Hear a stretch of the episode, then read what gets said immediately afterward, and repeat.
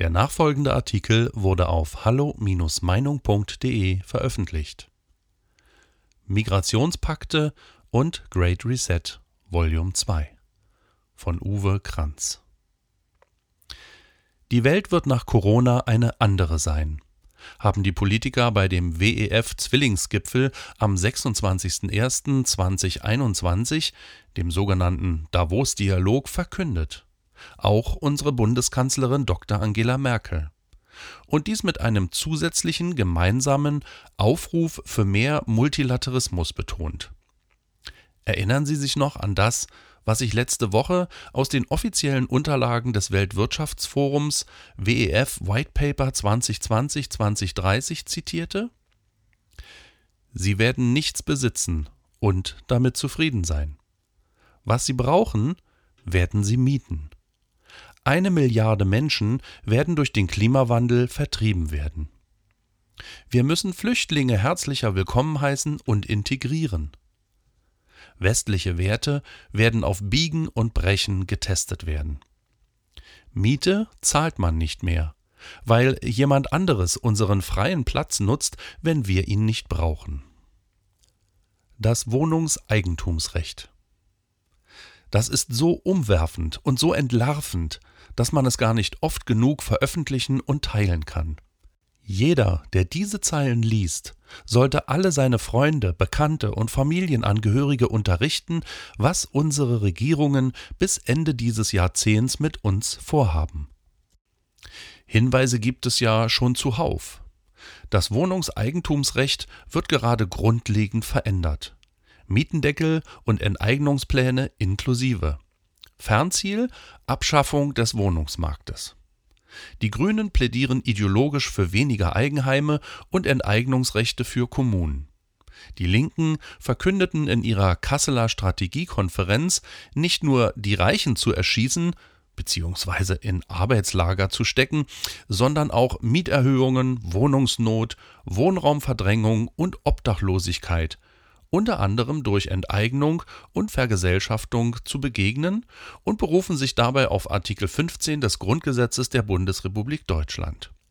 Die Roten fordern, zum Teil gemeinsam mit den Grünen, ein preislimitiertes Wohnungsrecht bei der Ausübung des städtischen Vorkaufsrechts, genossenschaftliche Wohnprojekte und einen strategischen Umgang mit Leerstand und Brachen.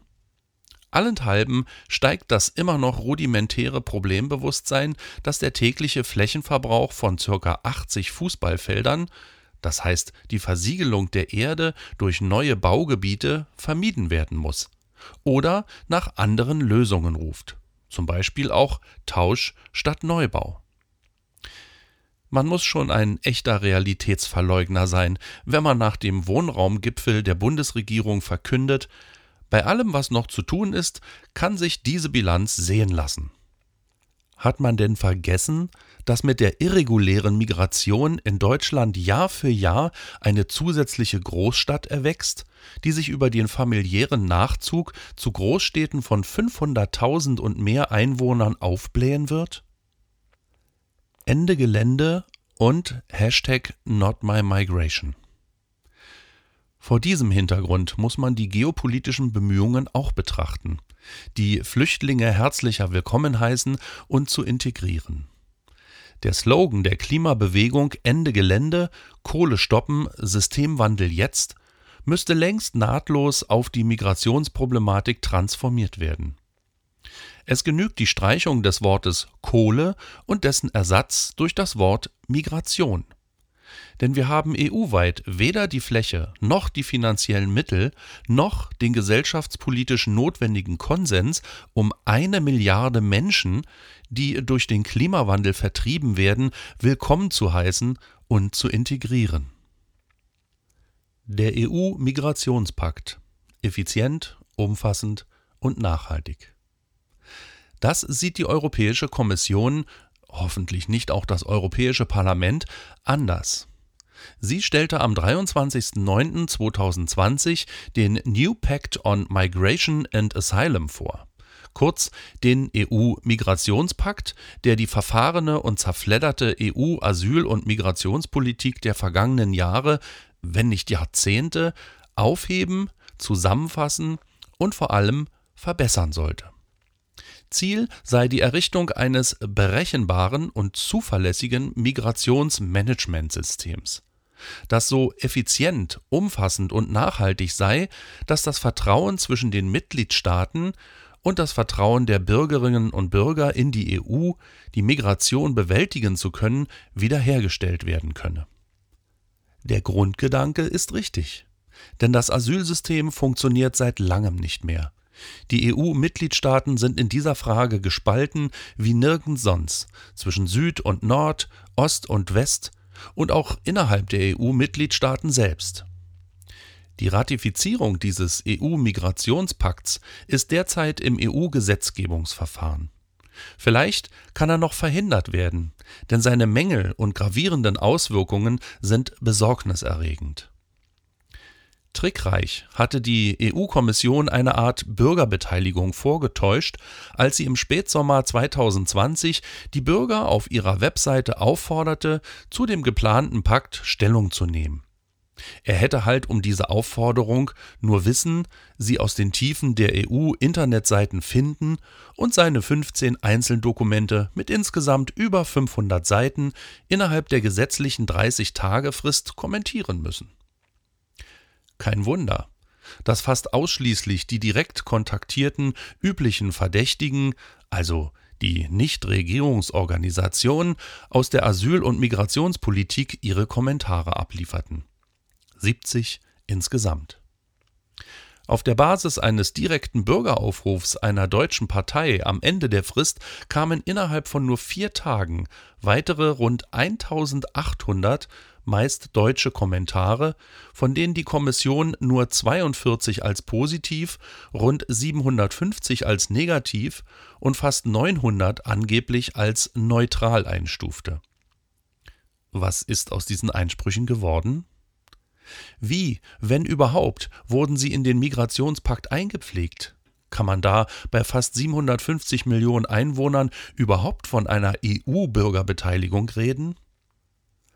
Kein Wunder, dass die klassischen NGO ein stärkeres Gewicht bei der Ausgestaltung des EU-Migrationspaktes hatten, insbesondere die direkt konsultierten, die ja alle fast ausschließlich pro Asyl ausgerichtet sind und sicherlich auch im Vorfeld bei der Ausgestaltung des Paktes mehr oder weniger direkt mitwirkten.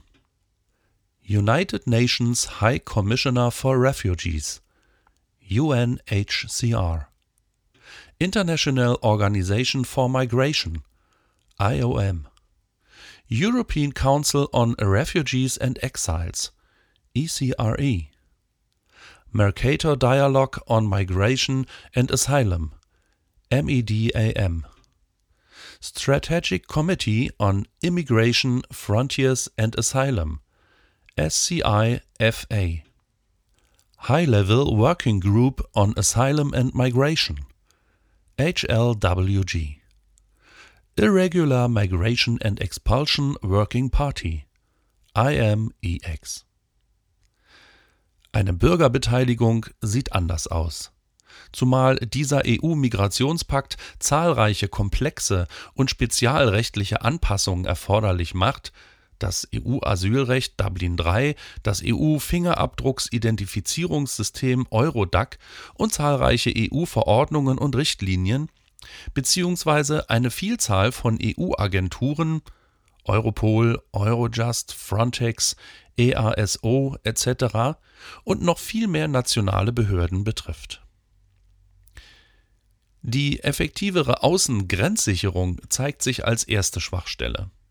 Was finanzielle und operative Unterstützungsleistungen der EU bei Grenzverfahren zu leisten vermögen, haben die vielen Jahre Frontex-Erfahrung gezeigt. Eigentlich wenig bis nichts. Solange die EU keine echte, eigene Behörde zur Sicherung ihrer Außengrenzen aufstellen kann, werden die nationalen Grenzmanagementsysteme bestehen bleiben, wie gut oder schlecht sie auch sein mögen. Unterstützung bei Aus- und Fortbildung, Ausstattung mit Sach- und Finanzmitteln, Vermittlung von Good Practice Erfahrungen sind schön und gut, aber kein ausreichender Ersatz einer belastbaren, stabilen EU-Grenzpolizei. Diese ist aber nicht in Sicht.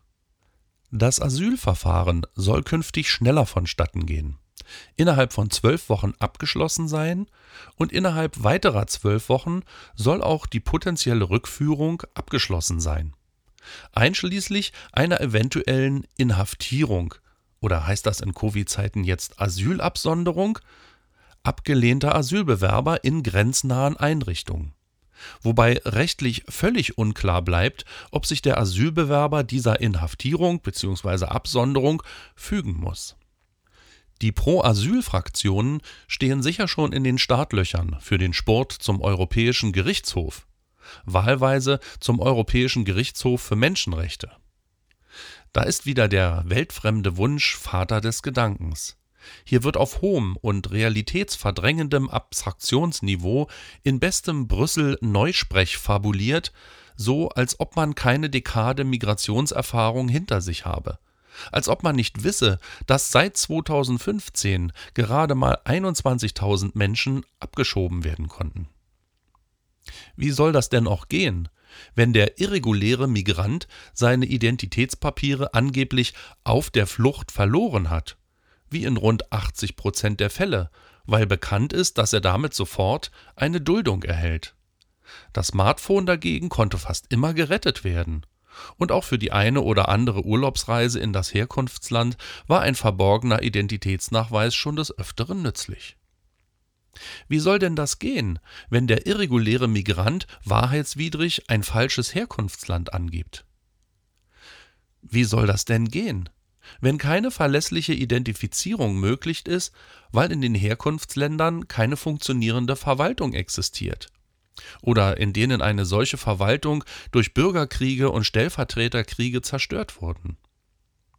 Wie soll das denn gehen, wenn ein irregulärer Migrant, dessen Asylantrag abgelehnt wurde, trotz der maximalen 30-Tage-Frist zur Ausreise nicht abgeschoben werden konnte, zum Beispiel weil die Herkunftsländer unsicher seien oder weil in denen eine unmenschliche oder erniedrigende Behandlung droht oder weil er aus angeblichen oder tatsächlichen gesundheitlichen Gründen nicht abgeschoben werden konnte.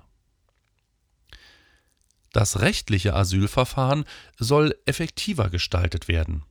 Das heißt, das erste Asylantragsverfahren, das regelmäßig folgende Widerspruchsverfahren und das Rückführungsverfahren sollen künftig am gleichen Gericht zusammengelegt. Eine Abschiebung im laufenden Verfahren soll ermöglicht werden. Eine wahrhaft juristisch-logistische Großtat, wenn erfolgreich. Aber auch hier ist der Wunsch Vater des Gedankens.